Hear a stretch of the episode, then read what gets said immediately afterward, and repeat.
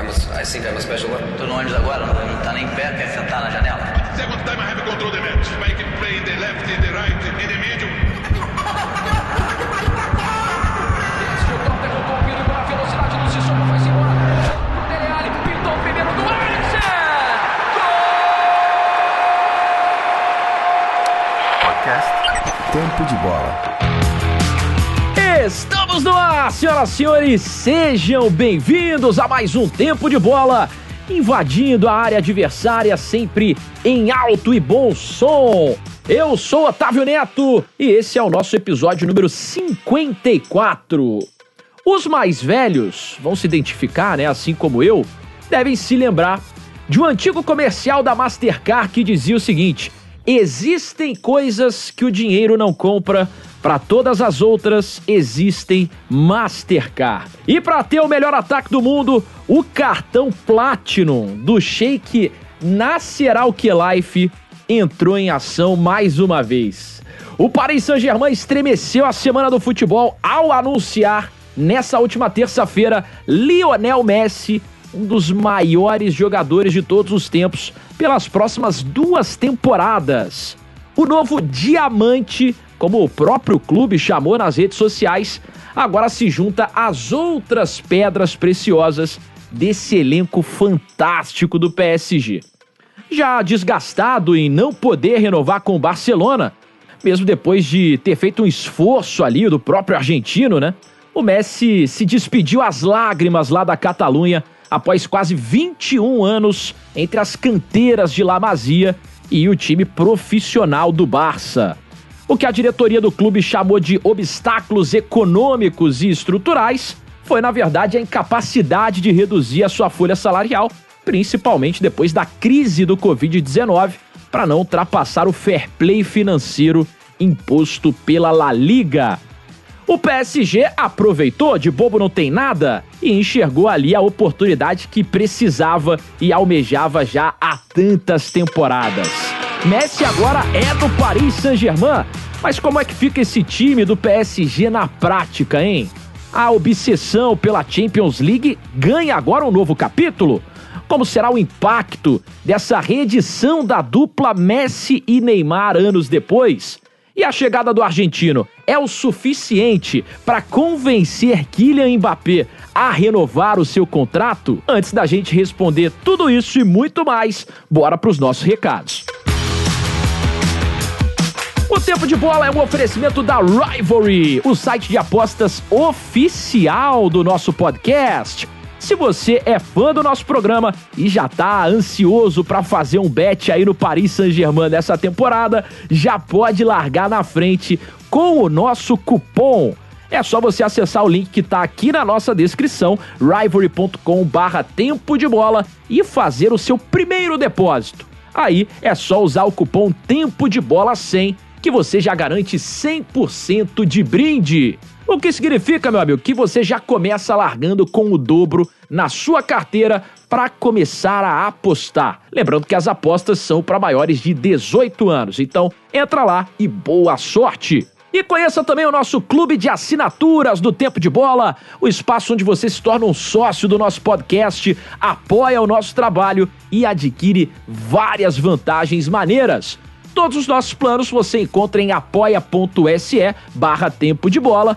É a melhor maneira de você ajudar o nosso trampo aqui no podcast. Então, se você é fã do programa e quer participar, o link tá aqui embaixo também na descrição, apoia.se barra tempo de bola. Agora chega de papo, hora de mandarmos nosso time para campo. Bora pra nossa escalação. Começando sempre na nossa área técnica, com ele, né? O nosso treinador, Anderson Moura. Tudo bem, Anderson? Tudo ótimo, né? Não tão bem quanto a vida do, do Pochettino.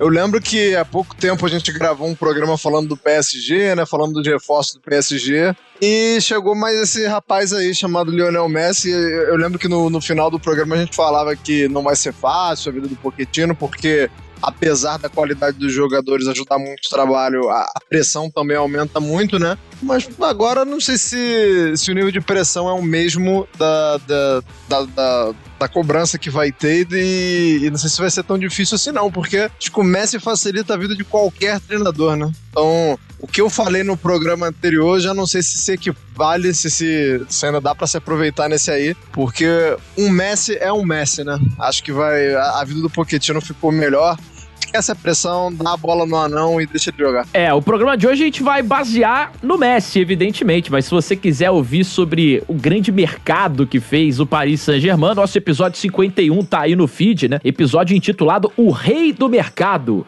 Como vai funcionar o PSG, né? trazendo Hakimi, um dos melhores alas do mundo, trazendo Donnarumma, o melhor goleiro da Eurocopa, trazendo Sérgio Ramos, que vai poder reencontrar o Messi agora, só que no mesmo time, né? A gente vai falar sobre isso no episódio de hoje.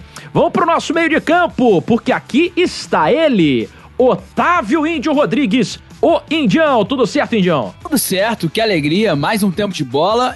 Tem até que pegar uma cachaçinha lá pra fazer esse programa mais do Ah, hoje mais merece, especial, né? né? Hoje merece. Hoje merece, eu diria. Eu tava conversando com o Donan antes da gente fazer aqui o programa. E para mim, eu acho que esse é o assunto mais bombástico, como o Donan gosta de falar, mais brutal, mais sensacional que a gente já teve o prazer de falar eu acho que eu nunca imaginei que isso fosse acontecer quando a gente fez aquele programa, né? Sobre aventando para onde ele poderia ir. Eu mesmo tava descrente, porque se ele não saiu naquele momento, ele ia acabar amolecendo, como amoleceu. Só que aí o, o fair play foi rigoroso, né? Programa especial. Vou lá pegar a cachaçinha enquanto você apresenta o nosso Fernando Campos. Lionel Messi, muito obrigado por tudo e eu quero mais no PSG. Ele que tentou de tudo, né, para ficar no Barcelona, que isso fique claro. Ele tentou, inclusive, reduzir o salário dele pela metade. Não foi o suficiente a gente vai falar sobre o fair play financeiro, como funciona na La Liga, sendo mais rigoroso, como funciona na Espanha, sendo um pouco mais abrangente, né? Vamos tocar também nesse assunto hoje. Fernando Campos, o Donan, tá no nosso comando de ataque mais uma vez. E aí, Donan? E aí, meu querido Otávio Neto, feliz de estar aqui de novo, né? Hoje eu, te, eu tinha até um compromisso, né? Falando uma coisa em off, mas desmarquei esse compromisso porque, como o Índio falou, né? O programa de hoje tinha que acontecer. Né? Uma das maiores bombas da história do futebol né, mundial, a saída do Messi, do, do Barcelona, que estava muito bem encaminhada, e a ida para o Paris Saint-Germain, né? Então, assim, é, é, de fato brutal, né? Como eu gosto de, de falar. E a gente vai analisar o que vai ser esse Paris Saint-Germain com o Lionel Messi, né? É, o que muda nessa equipe do Pochettino, que de fato tem o maior desafio da sua carreira agora. Né? Tem um elenco galáctico e agora ele tem que gerir isso muito bem, tem que organizar isso muito bem. Mas o gênio chegou em Paris, meu amigo. Simplesmente o melhor jogador que todos nós aqui vimos, acho que ninguém pensa diferente. É, eu lembrei de você esses dias que eu tava narrando um MMA, né? Há tempos eu não narrava um MMA e aí teve um nocaute lá muito maneiro e eu mandei um brutal! E aí me veio Fernando Campos na cabeça, né? O cara todo ensanguentado lá. Brutal! Vai ser brutal o episódio de hoje também, hein? Bora pro jogo! Autoriza o árbitro! Começa mais um tempo de bola, talvez o mais especial dentre todos os nossos episódios. Vamos nessa aí para os 45 minutos de tempo regulamentar, então. Posse de bola tem que ser, ó, papum, né? Tic-taca como o Messi tanto já fez na vida dele. Hoje eu quero começar tocando essa bola pro Donan. Pelo seguinte, para quem não sabe, cara, cinco dias antes do anúncio, logo após o Barcelona é, confirmar a saída do Messi, o Donan foi o primeiro jornalista do planeta a trazer a informação de que o Messi já tinha conversas adiantadas oficialmente ali com o PSG, inclusive com a participação decisiva do Neymar nessa negociação. Então, primeiro, dona, parabéns aí pelo furo jornalístico. Nada que me surpreenda é, vindo do senhor, né? Um jornalista desse gabarito. Mas, em segundo lugar, cara, é evidente que você vai preservar aí suas fontes, mas eu queria que você contasse pra gente um pouco desses bastidores, né? Como que você recebeu essa notícia, essa informação, como que foi é, se desmembrando isso até o Messi ser finalmente anunciado em Paris. O que, você pode dizer aí pra gente? Obrigado pelo, pelo carinho, pelo crédito. Não tô com essa moral também toda. Né? Primeiro é, é assim, importante falar que eu não sou nenhum Fabrício Romano, que é um, um absurdo, é a grande referência mundial. Tô muito longe de ser, não tenho nenhuma pretensão de ser. É, quem me conhece, quem segue o meu trabalho nas redes sociais, quem me, acompanha na minha, na minha, carreira, sabe que eu não sou nenhum especialista em apuração né, de mercado. Né? Até já trabalhei mais diretamente com essa função há, há alguns anos, né? É, lá na minha época de esporte interativo. Só que eu sou jornalista. A minha função é, hoje, é comentarista de futebol, é a função que eu quero exercer, continuar exercendo na minha carreira, mas eu sou jornalista.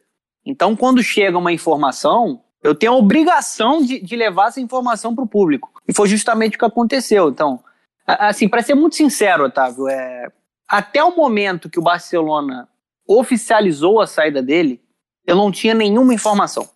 Né? Eu estava na mesma página que todo mundo. O Messi vai renovar com o Barcelona. Né? Isso já estava sendo né, divulgado há muito tempo, desde a época que o Agüero foi para o Barcelona. Né? Tudo isso, de fato, era verdade. A partir do momento que vem a bomba, que ele não ia per permanecer no Barcelona, o meu telefone toca com uma informação absurdamente bombástica, né? Quando me foi passada, não vou revelar a fonte, óbvio, que pediu sigilo, é, eu mesmo fiquei assim meio sem acreditar, né? A partir do momento que eu comecei a checar o que a fonte tinha passado, apurei dali, apurei daqui, algumas evidências ali, eu tive convicção e a certeza de que aquela informação era verdadeira, a fonte era extremamente confiável, é uma fonte que tem ligação direta com alguns dos envolvidos na negociação. Eu não ia ser irresponsável ao ponto de postar uma negociação que envolve o Messi saindo do Barcelona para outro clube, sem a certeza de que, aqui, que aquilo era, era verdade. Então foi basicamente dessa forma, assim, uma, uma coisa inesperada, né, que apareceu, mas apareceu de uma fonte muito confiável. O que eu soube, que eu, que eu postei na época, né, há cinco dias, há seis dias hoje, né, foi na quinta-feira, que três e meia mais ou menos da tarde, que eu postei isso no Twitter e também no meu Instagram. Era que o Messi já negociava diretamente com o Paris Saint-Germain e foi justamente isso que aconteceu. A negociação do Messi com o PSG, isso eu cravo com a maior tranquilidade do mundo, não iniciou após a divulgação da nota do Barcelona. Essa aproximação aconteceu antes, porque internamente as coisas já estavam andando, é, ou melhor, regredindo na negociação dele com o Barcelona. Não foi na quinta-feira que o Messi chegou na sala de diretoria do Barcelona e descobriu por um acaso que não ia renovar. Não sejam ingênuos dessa forma. Óbvio que eu não estou falando com vocês, mas para quem pensa dessa forma. A coisa já vinha regredindo, a situação do Barcelona é muito delicada financeiramente, tem a questão do fair play, tem a questão da La Liga. Então isso já vinha, de fato, desgastando a relação e ele meio que já tinha um panorama, né? Já tinha um panorama de que não ia permanecer no Barcelona. O mundo ficou sabendo, todo mundo ficou sabendo a partir da nota que confirmou isso. Aliás, teve um, antes, antes mesmo teve uma, uma matéria, se não me engano, ou do, do Diário Marca ou do AS, eu não lembro, falando que, que provavelmente ele não ia ficar. Só que a partir do, do marca, momento. Foi do Marca. Do Marca, né, Indy? A partir do momento que ele descobriu, né, ou é, ficou claro para ele que ele não ia permanecer no Barcelona, o Neymar, principalmente o Neymar, entrou em ação. Né? Todo mundo sabe que eles se encontraram, né, em Ibiza, teve a tal foto, é, o, o churrasco na casa do Neymar lá em Ibiza, né? Teve, teve a foto, ali era especulação, né? Teve muita gente levantando, ah, será que vai aparecer Germán? Mas ninguém tinha informação de nada. Só que naquele momento as coisas já não estavam andando com o Barcelona. Né? O, o Messi já sabia mais ou menos qual seria o futuro dele, que ele não ia ficar no clube, era inviável financeiramente. A partir do momento que ele se torna um jogador livre no mercado, que ele não pode permanecer, ele gostaria muito de permanecer no Barcelona, o Paris Saint-Germain decidiu avançar. O Paris Saint-Germain viu que o sonho era possível, porque era simplesmente o Messi livre. O Paris Saint-Germain é um clube que é completamente bilionário, Bilionário tô sendo até legal, né? Pode passar de bilionário. E o Neymar foi extremamente importante nisso tudo. Né? O Neymar foi um agente que praticamente trouxe o Messi pro PSG. A informação é essa, foi a informação que eu passei naquele momento, na quinta-feira. E, e, de fato o Neymar foi o cara que colocou o, o presidente do PSG, né? O, o Kelaif, é, em contato direto com o staff do, do Messi. Né? E, e, a informação que eu dei foi justamente essa, né? sem tirar nem pôr, o tweet está lá, o horário está lá. É, Para alguns engraçadinhos que acham que eu copiei alguém, o horário está lá. É, se alguém deu antes, prove. E é isso, gente. A informação foi essa, não esperava. E eu também boto no, no tweet que é, nos próximos dias o Messi iria para Paris para selar o acordo. Foi justamente o que aconteceu. Ele foi para Paris ontem para selar o acordo, para assinar o acordo, para ser anunciado como novo jogador do Paris Saint-Germain. Então, foi basicamente isso que aconteceu. Uma fonte confiável que apareceu, apuração, confiança na fonte e a informação veio. Não tem nenhuma pretensão de ser um, um jornalista especialista em, em apuração em mercado internacional mas foi meu papel de jornalista dar essa informação para todo mundo. Não, e acertou e merece aí o, o mérito de, de ter trazido a informação com responsabilidade, né? Que foi o que você fez. É, o Messi pegou o jatinho então e foi para Paris, cara. Mas fato é que esse plano Messi já existia ali no Paris Saint-Germain pelo menos desde 2019, né? O que teria, por exemplo, é, sido um diferencial para que o próprio Neymar tivesse renovado o seu contrato com o PSG, né? É, ou seja, o PSG estava tentando trazer o Messi desde aquela ocasião. Depois teve o fato do Messi é, já poder assinar um pré-contrato é, e até a insatisfação dele com o Barcelona, que surgiu é, desde a temporada passada. E sobre tudo isso existia a sombra de que o Messi não queria sair, né? Do Camp Nou. Ele não queria deixar o Barcelona. Era da vontade dele permanecer. Mas o fair play financeiro rigoroso, é, as regras do fair play financeiro na La Liga é, fa faz, a, faz a, o seguinte cenário acontecer, né? Cada clube ele tem um teto de gastos para a temporada. E esse teto de gastos é proporcional ao tamanho da arrecadação do clube. Só que o Barcelona enfrentou uma crise econômica gigante, que foi agravada pela Covid-19. Né? E aí o, o limite de investimento do Barcelona caiu de 600 milhões de euros para 347 milhões de euros. Então, foi reduzido quase que a metade para essa temporada. Então, mesmo que o Messi é, reduzisse o seu salário, mesmo ele aceitando re receber somente a metade dos vencimentos, não seria o suficiente e acabou ficando algo insustentável para a renovação do Messi. É, mas o Anderson, já falando agora exclusivamente de Paris Saint-Germain, o Messi chega num Paris Saint-Germain totalmente diferente daquele que o Neymar chegou lá em 2017, né? Hoje o Paris Saint-Germain é um clube, como a gente diz hoje, num outro patamar, muito por conta do que o Neymar entregou nesses últimos anos, nessa briga incessante, nesse desejo, nessa cobiça pela Champions League, né? O Messi hoje encontra o Paris Saint-Germain diferente. Sem dúvidas, e, e, só antes de falar sobre a situação, é, parabenizar também o Fernando e falar que essa questão de fair play financeiro que tanto pesou para que o Messi saísse do Barcelona, ela foi abordada né, na coletiva. O, algum jornalista, agora não vou saber quem foi, pergunta para o Sheik Alkelaif e ele até fala pro, pro jornalista, né, oh, muito boa pergunta, porra, tá de sacanagem, né, o cara injeta dinheiro como se não houvesse amanhã, é, e quer falar que é uma boa pergunta, mas enfim, ele fala isso, que que ele, que ele não seria responsável a ponto de, de, de contratar o Messi se não tivesse dentro do, do, do das possibilidades. É, fala que o time vai ter, é, já tem um retorno social, né? Que isso aí vai, que o PSG vai, vai ter de onde tirar o dinheiro, mas enfim.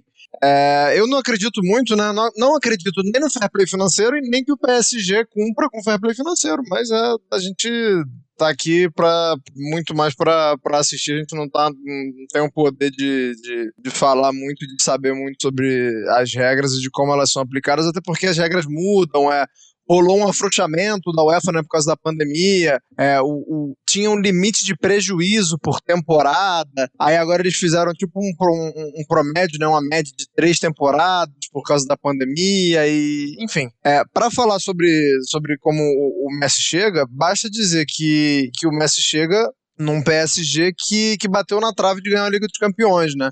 E também que o Messi chega numa janela em que ele é, lógico, é, é, é o grande nome da janela, e, e, que de fato eclipsa outros nomes que o PSG trouxe, né? Porque o, o Messi é tão gigante, ele é, é, é um, uma estrela tão grande que a gente talvez não lembre, né? Que chegou o Donnarumma, que chegou o Sérgio Ramos, que chegou o Wijnaldum. É, porque o Messi ele é um cara com tamanho suficiente para eclipsar tudo, mas é, é, um cara que chega num, num momento que não, dá, não, não, tem comparação, né? O Neymar fez, fez muito pelo PSG, é, e, e, esses caras chegaram agora também são, são grandes jogadores. é, é, é muito interessante também que assim o cenário ele fez com que o cenário econômico, né, pelo que passa o futebol europeu, pelo que passa o mundo, ele faz com que o, o, o PSG fosse o único em condições de contratar o Messi, mas é, eu, fico fazendo um, um, exercício de imaginação. Se não fosse assim, se fosse um cenário em que, em que houvesse uma concorrência, é, por tudo que o PSG fez né, nesse, nesse início de janela já, e, e por todas as coisas que, que pudessem atrair o Messi, eu me arrisco a dizer que o Messi teria ido para o PSG mesmo se o PSG tivesse concorrente. É porque ficou um cenário tão, tão favorável para o PSG que o PSG não precisou fazer muito esforço. Mas eu acho que mesmo se não se não fosse um cenário assim, ele iria para o PSG. E aí você pode falar, pode pensar por quê. Primeiro pelo Neymar, né? O, próprio Donan já fala aí que, que nessa negociação o Neymar pesou muito e tal para o colocar o, o, Messi e o staff do Messi em contato direto com, com o Sheik. Mas também tem o Paredes, tem o Poquetino, tem o Di Maria. É, Paris, porra, não é um não é uma cidadezinha, né, gente? Não é com todo respeito a Manchester, né? É completamente diferente você morar em Manchester e morar em Paris. É lógico que com o dinheiro que o Messi tem, ele tá confortável em qualquer lugar do mundo. O cara pode ir para o sei lá, pro sertão do, do, do, da Paraíba que o cara vai viver bem. É, porque ele vai ter condição financeira disso. Mas eu acho que é, tinha muitas outras coisas que o que o que poderiam levar o Messi ao PSG. Eu, eu acho é, ingenuidade e acho má fé falar, ah, mas o cara foi porque o PSG tem mais dinheiro é, e é o único time que poderia oferecer. É fato, isso é um fato. Mas só fazendo um exercício de imaginação. Se houvesse a possibilidade, se, se houvessem outros times é, disputando com o PSG, além de tudo isso que eu falei, o PSG tem se demonstrado um, um projeto esportivo sólido. A gente pode falar que esse projeto esportivo sólido é, é, é, bancado por um dinheiro que, que inflaciona o mercado, que é injusto? Sim, é. Mas é um projeto sólido do ponto de vista esportivo, não à toa é, sapecou o Barcelona na última vez que se encontraram na Liga dos Campeões. Então, acho que o, é, é uma pena que, que o cenário tenha se mostrado tão favorável ao PSG, porque eu queria ver que se o Messi tivesse mais, mais possibilidades, é, eu acredito muito que ele fosse pro PSG, mas é uma coisa que a gente nunca vai saber, né? É, é um dinheiro que não tem fim, né? Esse dinheiro do, do Paris Saint-Germain, porque é de uma família que é dona de um país, pô. Dona de um país. E aí a, a discussão ah, do dinheiro ser sujo, de o dinheiro é, ser oriundo é, de algo que não seja legal, enfim, essa é uma outra discussão que talvez não caiba agora, talvez seja até para um próximo episódio. Mas fato é que é uma grana que vai jorrar eternamente aí, né? Sabe o que é o pior?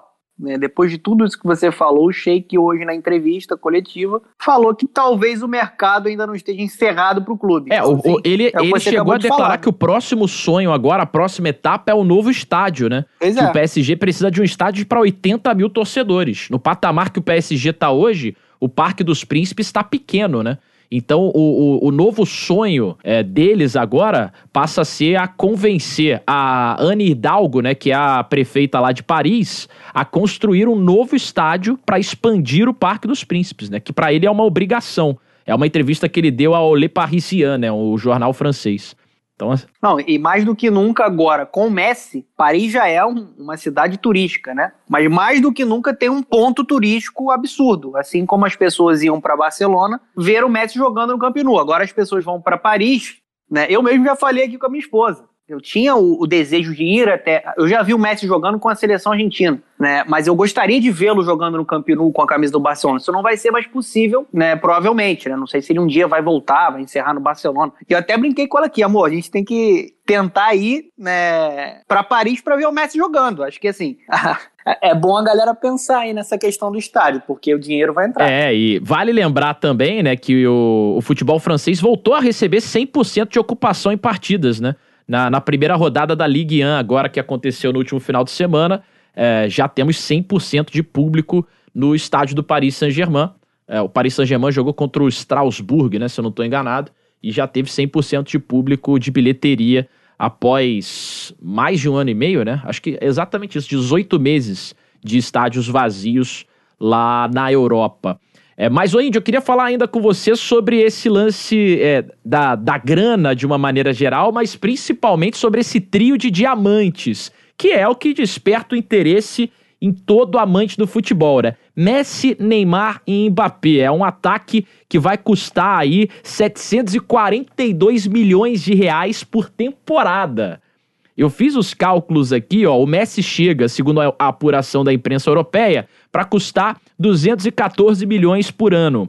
O Neymar tem o maior salário dos três, 394 milhões por temporada. E o Mbappé está no salário mais baixo, 134 milhões. São três diamantes, né? O gênio, o craque e a joia. Como é que você enxerga isso agora? Que eu acho que o coração de todo amante de futebol certamente fica muito entusiasmado de poder ver esse trio em ação. Né? É, sobre o lance do, dessa questão salarial, eu vi que fechou em 20, eu não vi os valores em reais, né? Mas eu vi que fechou em 25 milhões de euros e aí tem uns bônus, né? Que deve ser assim: ganhar a Copa da França, fazer 10 gols na temporada. E aí o salário dele, eu não sei quais são as cláusulas, né? Mas aí o salário dele vai até 35 milhões. O Neymar Bom, se, o Messi, se o Messi estiver cobrando bônus pra ganhar a Copa da França, pô, não, ele é um filho da não, puta, eu né? não sei qual é o bônus. Tô... mas você imagina aquele, aquele, aquelas cláusulas que é auto, auto-aplicáveis? Sim, sim. É de 25 para 35, entendeu? E isso aí já deve ser engenharia financeira para poder burlar o fair play. Porque como é que funciona o fair play? Tava falando do lance, do, do lance da questão salarial, que ele que falou que tá tudo certo com a equipe de comercial e financeira a, a, a Liga Francesa, ela segue as mesmas regras da UEFA. Então, não, o problema não tá agora. A bomba, em tese, só vem ao final da temporada. Só quando fechar o balancete da temporada 21-22. Agora o, Nasser Al-Khelaifi tá de boa, ah, tá tudo certo. Se tiver apertado de acordo com o esquema lá, com a regra da, da e da Liga, ele vai e injeta mais 70 milhões, 100, 150, o que tiver lá, pede pro Sheik lá, ele faz o que ele quiser e bota dinheiro. Não é igual na La Liga, que ele tem que comprovar antes da temporada começar para você poder inscrever o jogador. Por isso que ele tá tranquilão, ele arruma um patrocínio lá do Qatar lá, inventa uma outra coisa lá e vai botar o dinheiro. Então, é, isso não é preocupação. E por isso que ó, hoje a gente tava falando do fair play, acho que o Anderson tava falando, que não acredita e tal. É, eu acho que não vai dar em nada. O, o Karl-Heinz Rummenigge criticou e presidente do, do Bayern de Munique, ex-jogador alemão, falando que o Seferin concorda com ele que tem que ter um fair play financeiro mais rígido, né? Até porque depois dessa pataquada agora que é só para inglês ver, né, como diz o ditado, o Manchester City escapou da punição da UEFA recorrendo ao TAS, né? Ao CAIS, TAS não. A E, corte então, arbitral assim, do esporte. Então, é, não tem. é, Isso precisa ser de fato corrigido, porque senão a gente vai ver cada vez mais essas super equipes. Eu lembro quando a gente fez um, um dos primeiros programas, se duvidar, foi o primeiro programa, quando o Thiago Alcântara chegou ao Liverpool. Eu falei aqui, eu odeio as super equipes. E a ideia da Superliga é mais ou menos essa. Eu, assim, como um jogador de futebol manager ou quem jogou Master Liga no Winning Eleven no PlayStation 2, eu tô achando maravilhoso. É um negócio dos sonhos, né? A joia, o gênio e o craque, como, como o Otávio falou aí. E o encaixe, como é que vai ser? A gente pode até discutir agora aqui. Eu acho que. é, eu acho que só não dá pra ser o Neymar centralizado, mas eu acho que assim, o Neymar pela esquerda, o Messi pela direita, o Mbappé centralizado e assim, dá pra ele fazer uma espécie, eu não sei se o Mbappé ele tem muita essa cara- característica, ele é mais de afundar, mas eu acho que dá pra ele começar centralizado e aí ele puxa a marcação, o Messi entra no centralizado pra ser o falso 9, ele cai pra direita. Eu acho que assim, Dá pra deixar eles soltos ali, como o Anderson falou. Vai lá, faz aí, resolve aí vocês três na frente. Porque esse time só precisa ter sustentação lá atrás. É, eles na frente, eles têm tudo pra resolver.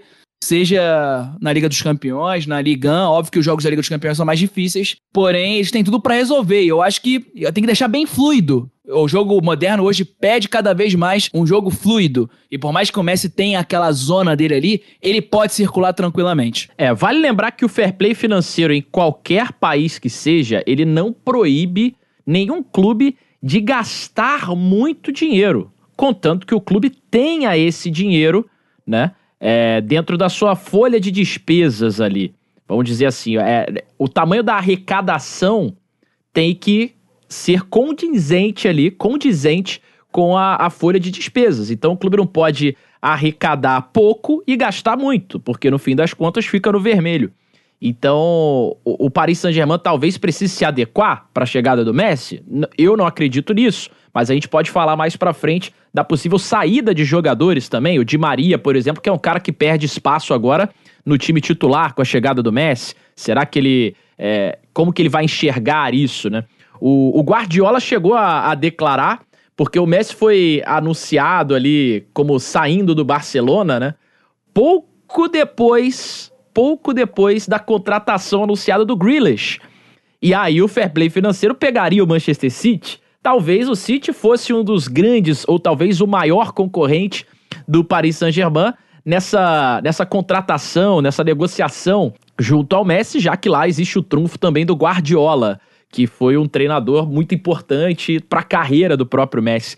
É, pensando nisso, ô, Dona, na forma como esse Paris Saint-Germain vai jogar, é, seria melhor mesmo o, o Paris Saint-Germain como destino para o Messi, ou você gostaria de vê-lo, por exemplo, no Manchester City, que era uma opção que acabou não existindo mais depois da contratação do Grealish? Cara, eu gostaria de vê-lo na Premier League, né? Eu, eu gostaria de ver o reencontro é, com o Pep Guardiola e gostaria de vê-lo numa liga mais competitiva, né? Na melhor liga do mundo, que é uma liga ainda mais forte para essa próxima temporada, né? Com os reforços aí que estão chegando no Chelsea com o Lukaku, no United ali com o Varane com o Sancho. É, eu acho que seria importante para ele, para a carreira dele. Ainda mais importante uma carreira que ninguém duvida mais de nada de tudo que ele fez. Tá prestes a ganhar a sétima bola de ouro, mas acho que a gente teria um, um teste maior né, para ele, né, em, em, uma liga que ia pedir um pouco mais. E, e um técnico melhor também, né? O Pochettino é muito bom técnico, vai ter um grande desafio, só que a gente está falando do gênio, e aí ele ia cair como uma cereja do bolo ali no, no Manchester City, talvez jogando como um falso 9, como atuou por muito tempo ali é, com o próprio Pep Guardiola. Mas eu gosto também da opção do Paris Saint-Germain. Para mim, sempre foram as duas opções possíveis, até porque são os dois clubes que têm de fato a capacidade de, de arcar com um jogador dessa dimensão financeira, né? Como o Lionel Messi. É, Estou muito animado para ver como é que vai ser essa dinâmica com o Neymar, principalmente, o retorno. Né? Acho que vai ser importante até para o Neymar isso é, ter um, uma outra referência, ter um cara para segurar ele um pouco, né, talvez para pedir um Neymar ainda mais profissional né, para a sequência. Tô animado com isso. É, e também com o Mbappé, né? Tem que ver se o Mbappé de fato vai ficar, né? Tem muita especulação. Né? O Mbappé tem um desejo de jogar no Real Madrid, todo mundo sabe disso. Mas é, esse trio é um dos melhores trios que eu acho que a gente vai ter a oportunidade de ver. Todo mundo aqui viu de perto o trio MSN e agora tem o trio Eminem, né? é, que, que, eu, que eu acabei brincando. Eu já né? gosto mais, viu? Que eu sou fã do Marshall Matters. Eu sou um É. grande fã declarado de Eminem. Esse, esse, esse, essa sigla pode pegar, né? Mas eu, eu tô animado, cara. Eu acho que ele vai ter um time muito forte. O Paris Saint-Germain montou um esquadrão. Né, o, o próprio Kelaif fala isso hoje na entrevista, dando uma cutucada pro Mbappé. Né? Assim, o Mbappé pediu um time competitivo. Acho que ele tem o time mais competitivo do mundo. De fato, é assim, um, é, é um time absurdo. É, prevejo muitas atuações encantadoras, envolventes, né, com imposição e números absurdos desse trio aí. É, o Mbappé permanecendo com a capacidade de criação de dois caras que vêm trabalhando muito bem também nesse setor, né, ali como camisa 10, Mbappé e Messi, Mbappé pode meter mais de 50 gols, né, já, já vem marcando aí né, pelo menos mais de 30 gols nas últimas temporadas. Então, é, acho que vai ser um salto muito grande para o clube, né, para o Paris Saint-Germain, que é um pouco mais jovem, ter a chance de ter o Lionel Messi dentro do seu plantel para elevar a liga, para elevar a capacidade desse clube de talvez é, conseguir o seu primeiro título de, de Champions League. Mas, para finalizar, eu preferia ele na melhor liga do mundo, que seria a Premier League e, e dentro do Manchester City. É, o City que é o time que tem o maior valor de mercado, ainda apesar da contratação do Messi pro, pelo clube francês, né? O Paris Saint-Germain atingiu aí 6,1 bilhão, bilhões na verdade, né? 6,1 bilhões em valor de elenco. É, o City é o único clube na frente em valor de mercado, se você considerar todo um plantel. É, mas você entrou aí no assunto do Mbappé, e aí eu quero saber do Anderson, cara. O Mbappé, a situação dele é a seguinte, Anderson. Ele tem mais um ano de contrato, mais uma temporada de contrato, e depois ele pode sair de graça. Ele tá fazendo jogo duro para renovar, já não é de hoje. Já faz um tempo que ele tá fazendo corpo mole para renovar, tem esse interesse em jogar no Real Madrid. O Real Madrid que para essa temporada já tá naquele processo de transição ali, né? Trouxe o Ancelotti, que é um cara que conhece bem, vai voltar a ter o, o, o Santiago Bernabéu agora já repaginado, imaginando em fazer uma nova uma nova edição de Galácticos, né? E aí seria Mbappé, Haaland, é, um time é, de jovens estrelas que já não estão nem mais em ascensão, mas que já são realidade. E o Mbappé tem essa oportunidade agora de, no mínimo, jogar uma temporada com o Messi, mas pro PSG não seria interessante porque ele sairia de graça depois. Fica esse conflito, né? É, como é que você enxerga essa situação aí? O Mbappé, porra, será que ele vai ser é, de fato convencido a renovar o contrato agora? É um, um time que, pô, não tem o que, o que a gente criticar aqui a diretoria do, do Paris Saint-Germain tá fazendo por onde, né? É, acho que o Mbappé é, é, um dos caras que deve estar torcendo pela Superliga, né? Porque seria, seria uma garantia maior de que ele poderia ir para o Real Madrid, que o Real Madrid poderia bancar esse projeto que você falou aí, que, que o Real Madrid tem em mente, né? De ter um Mbappé, de ter um Haaland, de ser um novo Galáctico. É, o Real Madrid, eu tô com medo do viu, bicho, porque é um time que não tá contratando, que tá reformando o Santiago Bernabéu, inclusive adiantou as obras do Santiago Bernabéu, né? É, as obras as obras estavam previstas para acabar, acho que em 2023, ou, e o Real Madrid conseguiu, tá, tá conseguindo adiantar. É, cara, eu pensando assim com a cabeça de, de jogador, sem, sem pensar em mercado, sem pensar em, em que, onde ele pode ganhar mais dinheiro, sem, sem a análise mercadológica da parada, eu imagino que o Mbappé queira jogar com. queira ter a oportunidade de jogar com os melhores. É, caras que ele viu, que ele cresceu vendo, o cara que ele enxergou, pensando assim, porra, queria jogar com o Messi.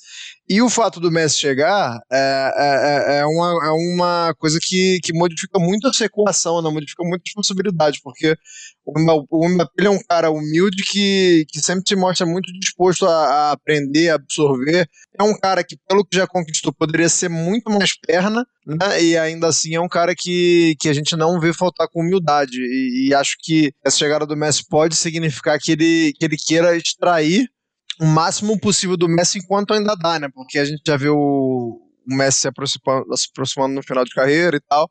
Então acho que, que essa chegada é, não é nem pela questão de, ah, vai deixar o time mais competitivo, é uma questão de ele aprender e absorver pessoalmente no dia a dia mesmo. Ele já teve essa oportunidade com o Neymar, é, acredito que todo jogador que, que, que tem a oportunidade de conviver e de jogar e de treinar com esses caras, é, Neymar, Messi, ele, ele, ele aprende todo dia alguma coisa diferente. E, e, ele vai aprender muito com ele. Só que, como eu disse antes de eu começar tudo, de falar tudo isso, a minha visão é apenas a esportiva. Eu não sei se, se ele tem um, uma outra visão, é, e, e, aí nem financeira mesmo, mas cultural, né? De, de, sair de Paris, é um cara que, que cresceu. É, é, não cresceu em Paris, mas já, já tem um tempinho de Paris, ele não quer conhecer uma outra cultura. Ambição de carreira também, né? Para ser protagonista num outro time, no clube que, pô, Isso. é um clube que historicamente e... sempre foi maior que o próprio Paris Saint-Germain, né? É isso que eu falar agora. O momento financeiro do Paris Saint-Germain, é, talvez ele seja equiparável ao Real Madrid, assim, na, na, condição de disputar os principais jogadores do mundo. Mas ainda não dá para discutir e, e, colocar no tamanho da, da, da história e do tamanho do, do, que representa mundialmente o Paris Saint-Germain e o Real Madrid. É, o Paris Saint-Germain é, um, é um, time que dobrou o número de seguidores no Instagram por causa do Messi. E a gente tá falando do, do Real Madrid que tem. Só, só de Orelida tem 13. Então é, é, é, difícil assim de saber o, o, que, que vai pesar mais para o Mbappé, se é a questão esportiva ou se é a questão de, de poder fazer parte de um projeto como o Real Madrid, pô, é, é de recolocar o Real Madrid no topo do, do, do, do, do futebol europeu, né? Porra, é, é, é um projeto para quem é ambicioso, também é um projetaço, né? Você ser chamado o Florentino, ou seja lá quem for o presidente, do Real Madrid falar assim, pô, então, a gente deu uma economizada, reformamos aqui o Bernabéu, agora vamos para as cabeças. Pô, não tem como o cara não tremer, né, de, de, de ouvir um, um, convite desse do Real Madrid. Eu só, só tô curioso de saber o quanto o Messi pode, pode agregar na, na, na, questão pessoal do Mbappé e o quanto ele tá interessado na questão é, que, que sai um pouco do, do, aprendizado técnico esportivo diário. É, aí a questão é a seguinte, né? Se o Mbappé, se realmente fizesse sentido essa informação de que ele teria já avisado ao Paris Saint-Germain que ou é, aceita vendê-lo agora para o Real Madrid ou ele sairia de graça sem renovar o contrato em 2022, não existiria a possibilidade dele entrar em campo nessa temporada, né? Vamos dizer que o Paris Saint-Germain fala, beleza, então você vai sair de graça, irmão, mas você também não vai jogar, vai ficar é, escanteado aqui, né? Aí seria ruim para todo mundo, né? Porque a gente não veria o trio em ação. Mas por outro lado, o Real Madrid comprando agora, o PSG poderia ir lá buscar o Cristiano Ronaldo. Aí a gente veria Cristiano Ronaldo, Messi e Neymar juntos. Aí o brasileirinho ficaria feliz, né? O brasileirinho ficaria feliz. É, Parando de sonhar um pouco aqui, Índio, falando sério agora sobre fragilidades do Poquetino nesse time, né? Muito se fala ali na posição que hoje seria a do Bernat, né? Do Juan Bernat, que seria a lateral esquerda. Ao meu ponto de vista, o Poquetino vai jogar com três zagueiros e aí deve ser o ala esquerda desse time. Você acha que é, o Paris Saint-Germain deveria tentar contratar outra pessoa para a posição? É de fato a posição mais carente desse time? Ou você considera que é, o Paris Saint-Germain precisa ter alguém para marcar, né? Precisa ter alguém mais de contenção, aqueles famosos seguradores de piano nesse elenco. Como é que você vê a parte mais frágil do time, na sua opinião? É, eu fico pensando nisso. O esquema era diferente, mas quando ainda não tinha essa, essa questão dos três zagueiros, né? Quando o Messi jogava pela direita e tinha muito mais disposição, o Daniel Alves no Barcelona se mandava igual um doido, né? Como o Hakimi deve se mandar igual um doido, pela ponta, porque o Hakimi é ala, não é lateral, e o Daniel Alves, por muito tempo, depois que ele se provou um, um grande ponta direita, né?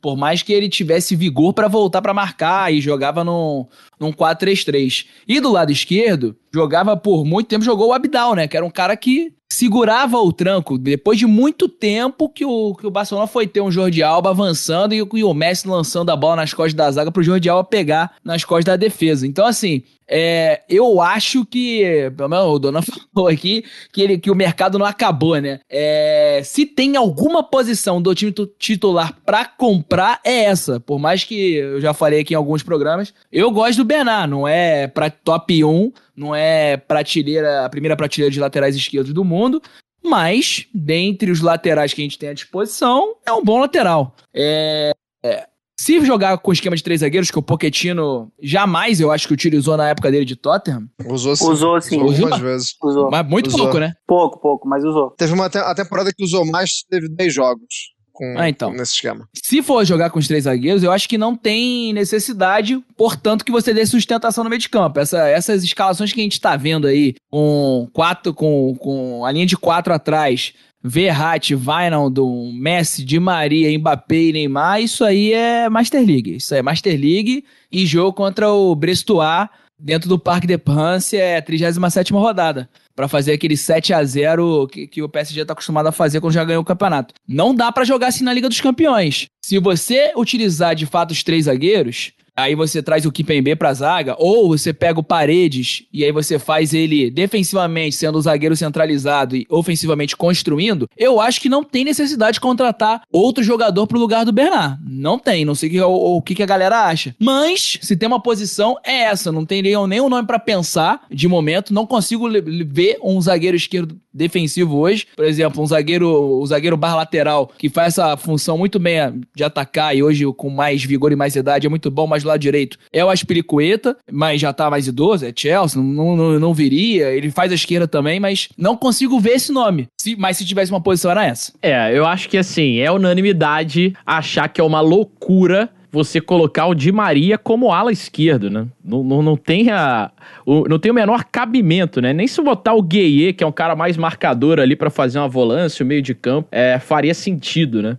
A única oportunidade de você usar o Di Maria como ala esquerdo, eu não sei nem se funcionaria, é se o lado direito tivesse esse cara mais defensivo, mas é o Hakimi. É. Então não dá. Isso aí é coisa de videogame, né? Acho que é completamente irreal. Quem É, marca pra- nesse time aí, dona? Não tem como, né? É, só pra pegar a carona no, na fala do Índio, eu concordo com ele. Assim, acho que ponto fraco, com toda sinceridade, eu não enxergo um ponto fraco, um divide de peça. Eu acho que o Bernard é um bom lateral também, um cara que pode compor e diante de um mercado que o clube já gastou muito, eu vi muita gente falando, ah, o Paris Saint-Germain tem um interesse, pode buscar o Theo Hernandes. Gente, o Theo Hernandes está extremamente valorizado. Para tirar ele do Milan, vai, vai ter que gastar uns bons milhões ali. Óbvio que seria um grande reforço. Só que também, ao mesmo tempo, é, pô, se jogar com o Hakimi, extremamente ofensivo, atropela no corredor. Jogar com o Theo Hernandes, o mesmo, pelo lado esquerdo. Parece um ciborgue ali que, que É. vem rasgando todo mundo. Com o Messi, com, com o Mbappé, com, com né, o, o Neymar, é, é complicado, assim.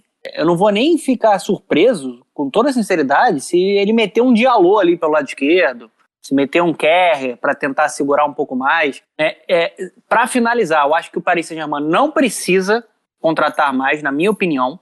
É, acredito que ele vai utilizar, sim, o sistema com três zagueiros, né, com Kim Pembe, Marquinhos e Sérgio Ramos. É, só que a única não é preocupação, eu quero ver como é que vai ser esse encaixe do Paris Saint-Germain, principalmente em jogo grande, na hora do sem bola, porque o Messi, ele praticamente não contribui mais sem bola, né? Todo mundo que vinha acompanhando, é, ele era muito preservado e dosado para definir jogos, né? No Barcelona e também na seleção argentina. A seleção argentina até é, conseguia competir um pouquinho mais sem bola. É, o Mbappé não é um primor também de pressão. Então, assim, vai ter que. A galera vai ter que principalmente se doar para o Messi, na minha opinião. O Neymar é um cara que ajuda sem bola, então assim, isso vai ser interessante. Quando eu tô falando de um jogo que o PSG vai pegar o Liverpool, vai pegar o Chelsea, que vai pegar o Manchester City, tem que marcar. Não adianta ter um, um time absurdo no papel, você tem que jogar sem bola, você tem que competir sem bola, você tem que pressionar, você tem que tirar a zona de conforto dos adversários. Então esse esse dinamismo, essa intensidade sem bola, eu acho que o Pochettino vai ter que construir mecanismos para a equipe funcionar da melhor maneira possível, principalmente para o Messi funcionar da melhor maneira possível, né? Porque a gente viu o, o, Neymar jogando nos últimos, desde que o Tuchel era o técnico do PSG, mais por dentro. Qual vai ser a zona de ação agora do Neymar? Ele vai jogar mais pela beirada? É, o, o Messi eu acredito que vai jogar mais por dentro ali, conectando o Mbappé. Então, acho que agora a questão não são as peças, Otávio. A questão vai ser organizar o sistema e fazer com que o, o, o time consiga render, se conectar e que todo mundo se sinta à vontade. É. para competir com bola e sem bola. Eu acho que principalmente, cara, pensando na performance do Messi, puxá-lo pro meio seria mais inteligente da parte do Pochettino. Até porque, no campeonato francês, o Paris Saint-Germain vai enfrentar o Lyon, né? E aí quem faz a lateral esquerda do Lyon é o Henrique, ex-Vasco da Gama.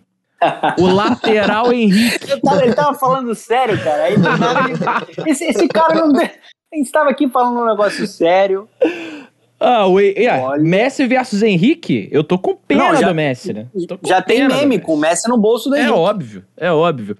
Mas, Anderson, não, mas falando sério, ah. só, só para finalizar, é, passando até pro Anderson, acho que o Anderson concorda. Se tem alguém que pode sair, por característica, desse, desse jogo mais por dentro, acho que vai ter que ser o Neymar, né? Talvez o Neymar vai ter que sair um pouco dessa zona de ação que o Messi gosta de flutuar, porque o Neymar acho que ainda pode fazer uma beirada, acho que ainda tem essa capacidade. É, e eu acho até que, tipo assim, se o Poquetino abrir mão de três zagueiros, e aí vamos dizer que ele joga com Marquinhos e Ramos na zaga, né? É, Hakimi na direita, Bernard na esquerda, Verratti e Ainaldo, aí ele pode fazer um 4-2-3-1. E aí o Di Maria não iria pro banco, né? O Di Maria, sei lá, faria a ponta direita, o Neymar a ponta esquerda, o Messi centralizado e o Mbappé de centroavante, entendeu? Só que esse é, esse é um esquema para um jogo onde ele precisaria de muita ofensividade. Né? É, é, ele passa a ter um leque de opções muito grande para esse time.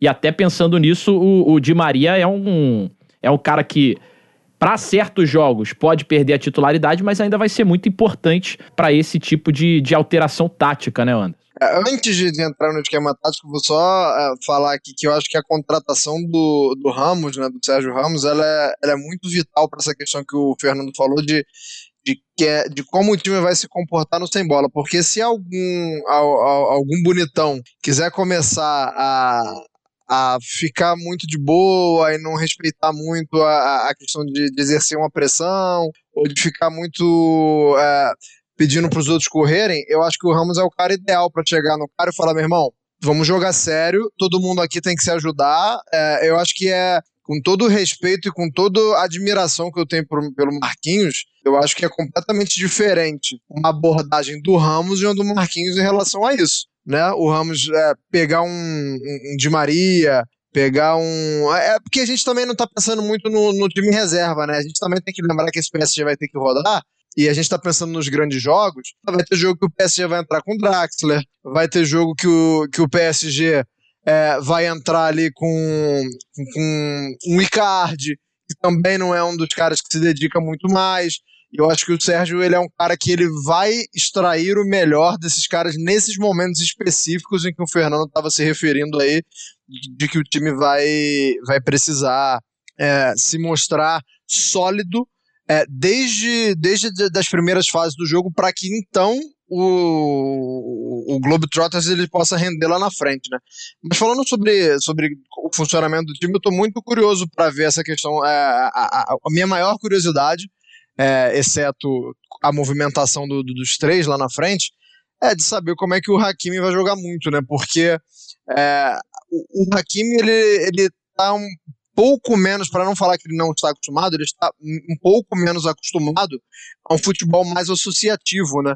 O Hakimi é um cara de um futebol muito direto, é um cara de pegar a bola, conduzir em velocidade ou de receber com, já com espaço, né? De receber a bola é, à frente, é, é, mas dificilmente se vê o Hakimi com, com uma, uma abordagem mais associativa, uma abordagem de, de pouco espaço para ter que atacar. É, o Lukaku até criava esse tipo de situação, porque o Lukaku é um cara que cria muito, né, para quem joga ali com ele, mas é, é uma questão ali de, de, de menos costume. Então eu tô, eu tô curioso para saber como o Messi é, vai casar, porque o Messi sempre depende ali de, de, um, de um lateral, de um ala direito, para fazer um jogo mais próximo, né? Não é, não é como o Messi faz com quem joga na esquerda, por exemplo, que a gente cansou de ver o Messi carregar pra, por dentro e fazer aquele lançamento pro Alba na esquerda. Eu imagino que não vai acontecer, como, como a gente estava falando agora, de, de, você ter um, um bólido ali pelo lado esquerdo, porque você já tem do lado direito. Então eu estou muito curioso para saber como é que vai ser isso, porque a gente está acostumado a ver o Messi ter esse cara do lado esquerdo, e agora ele vai ter esse cara do lado direito, onde ele tinha alguém que trocava mais passos com ele, onde ele tinha alguém que ele fazia ali uma, uma movimentação diferente. Então quero muito ver como é que vai ser, é, o, como, como o Messi vai aproveitar o melhor do Hakimi, digamos assim, né? Eu acho que, na verdade, quem tem que. É, a, a, lógica seria o contrário, né?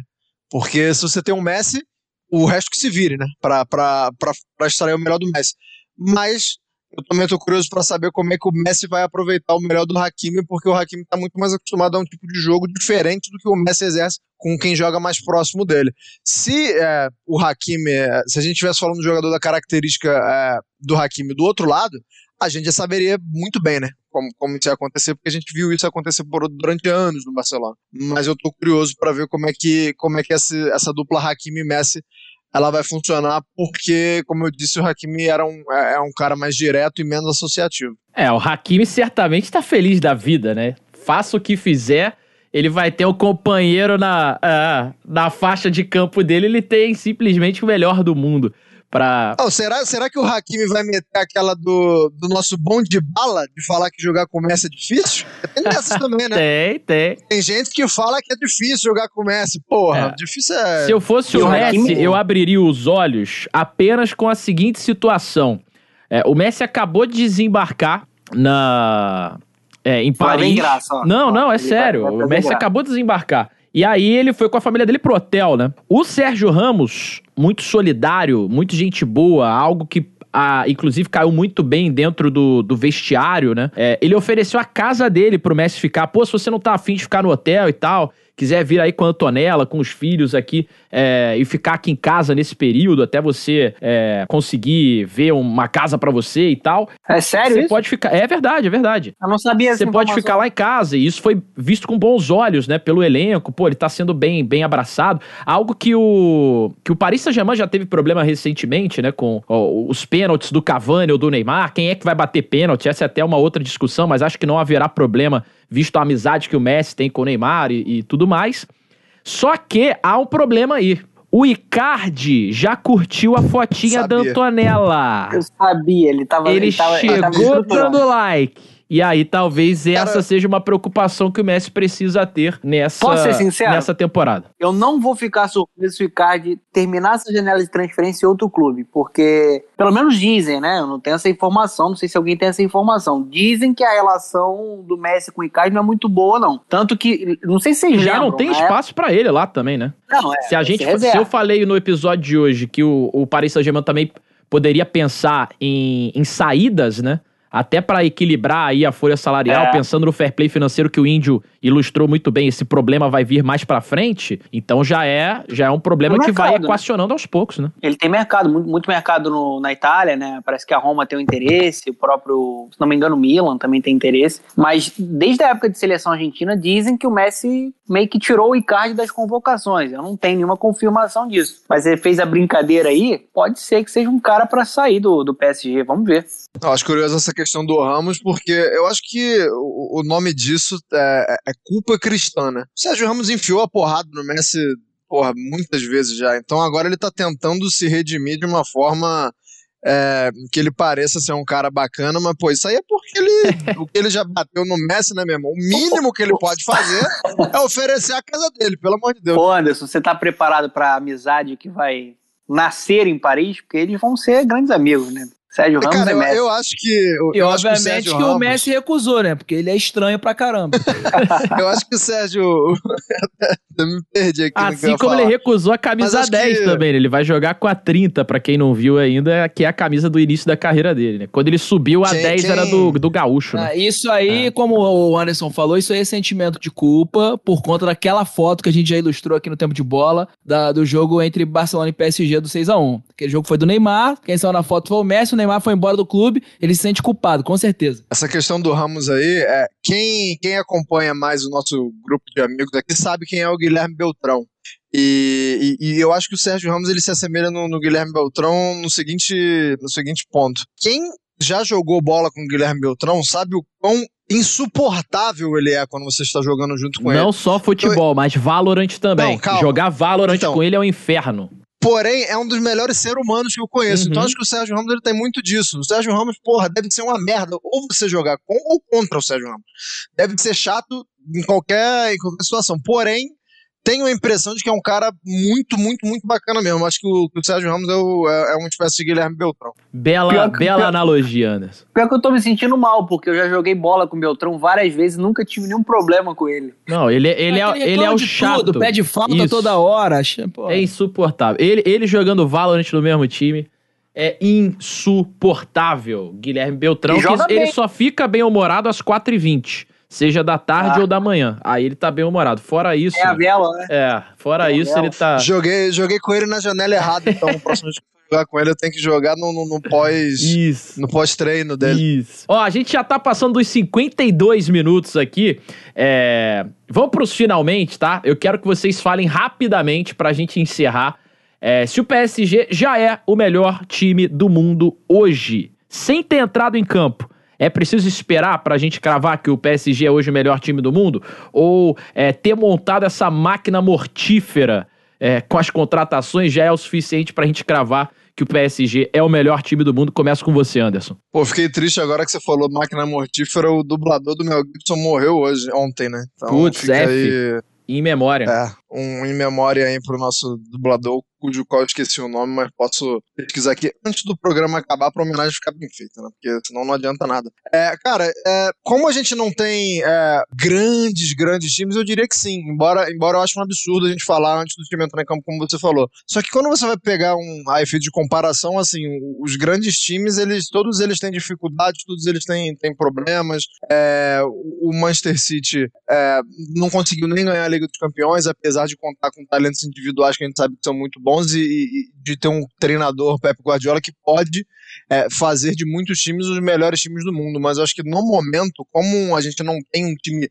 tão indiscutível assim, o Barcelona longe de, de- de conseguir ser força até é, mesmo na Espanha, né? O Real Madrid nesse momento de reestruturação que a gente gente estava falando agora há pouco. O Liverpool caiu muito. É, o United até contrata muito bem, mas a gente ainda precisa ver muito desse time do United. Juventus, pô, perdeu pra, na Itália para uma Inter que está se esfacelando. Então assim, diante desse cenário, dá para dizer que é o melhor time do mundo.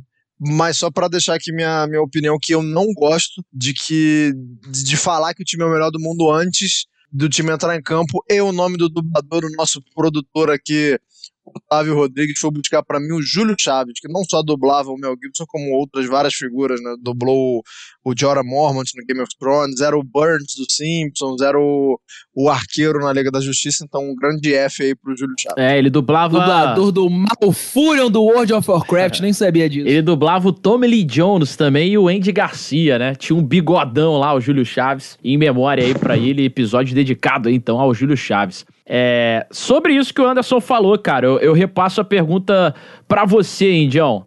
É, dá pra gente dizer que o PSG já é o melhor time do mundo? Eu fico assim pensando, em, em prática, dentro de campo, Chelsea e Manchester City, né, que editaram a, a final da última Champions, são times que hoje estão tão num, num, num futebol muito bacana da gente assistir, né? Será que o, o Paris Saint-Germain se coloca nesse, nesse mesmo patamar, mesmo sem, sem ter colocado as estrelas pra jogar ainda? É, eu tendo a achar que sim, né? No, no papel, com certeza. Vamos ver quando é que a bola vai rolar. Como exemplo, eu acho que clássico, né? É, eu tava escrevendo a matéria pro Liga Espetacular, programa da TNT Esporte que vai rodar amanhã. Eu tive que lembrar os Galácticos do Real Madrid, que ganham, não, não ganham como Galácticos, né? Eles ganham até com Figo, Zidane, Raul, Roberto Carlos em 2002, é, a Liga dos Campeões contra o Leverkusen. Ele tinha ganho duas antes. Mas quando de fato vira galáctico mesmo, com a chegada do Ronaldo Fenômeno, e depois ainda vem o, o, David Beckham, eles não pegam nem final de Liga dos Campeões, chegam só em 2003 a semifinal, e quando chegou a semifinal não tinha o Beckham, era só a chegada do, do Ronaldo. E agora nessa geração aí, Galactique, sei lá como é que vai ser em francês, mas no, no, papel é. Agora em campo é outra situação, né? Do, do 1 a 11, né? Se você pegar de 1 a 11, é um time maravilhoso. Como a gente já citou aqui, só o Bernard estoando um pouquinho, mas mesmo assim, um bom jogador. Então, foi o Anderson analisou muito bem. A fase do, do, dos clubes vem em baixa.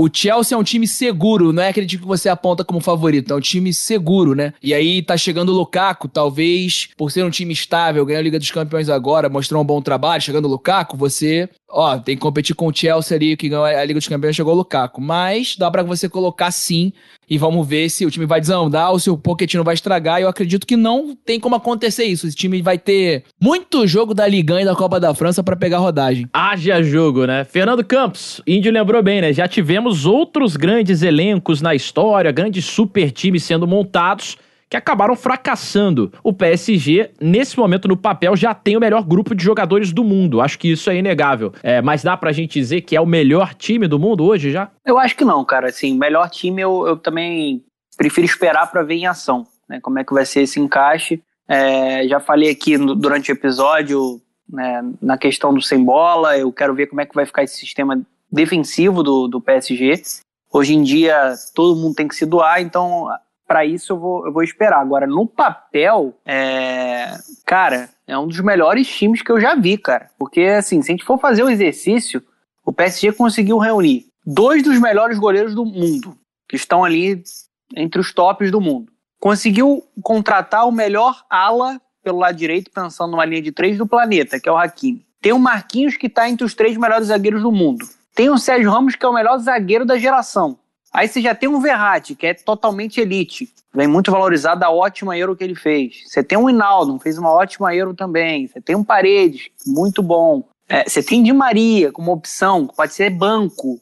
Di Maria pode ser banco do PSG, provavelmente vai ser. Você tem Mbappé, que junto com o Haaland, ele tá até à frente do Haaland, é o maior talento aí da nova geração. Um cara que já é campeão do mundo, um cara que já trucida né, números absurdos. Você tem o Neymar, que para mim é um jogador acima de craque, é genial. E o ET, que eu nem sei mais como falar o que é o Messi, que é o melhor jogador que eu já vi. É, é o Messi, né, que vai para sétima bola de ouro. Então, assim, acho que no papel, cara, se a gente fizer o levantamento, é um time que bate aí de frente até com, esse, com os Galácticos. Acho que é um absurdo o time. Mas não vou falar que é o melhor do mundo, acho que em ação a gente já conhece mais do Bayern de Munique, a gente já conhece mais do Chelsea, a gente já conhece mais do Manchester City, é, mas tem potencial para ser o melhor do mundo. Né? Vamos ver como é que o, vai trabalhar o Pochettino. Né? É, e tem potencial também, né, no caso do Messi, para ultrapassar o Daniel Alves como jogador com o maior número de títulos na sua carreira. O Daniel Alves hoje lidera esse ranking, né? São 42 títulos pro Daniel Alves. O Messi tem 35, 7 títulos atrás. Vai ter muita Copa da França, vai ter muito Copa da Liga Francesa, vai ter muito é, Ligue 1 aí pela frente. Dois anos de contrato possivelmente vai angariar mais esse recorde para a carreira dele também. Mas quem disse que o Daniel Alves também não vai ganhar nada no São Paulo? É, eu não disse nada, né? Eu só. Aí quem tá dizendo é você, né? O Daniel Alves que acabou de conquistar mais um, né? O, o título olímpico, a medalha de ouro É nas. Olimpíadas. Ergue o braço, árbitro! Fim de jogo aqui no nosso tempo de bola. Que programa, hein? Que programa! Hoje a gente até se estendeu um pouquinho mais e fazia sentido isso acontecer por conta de um assunto tão, tão maneiro, né, no mundo da bola e, e tão raro, cara. Eu, eu nunca imaginei que fosse ver o, o Messi sair do Barcelona e jogar em outro clube. Isso aconteceu.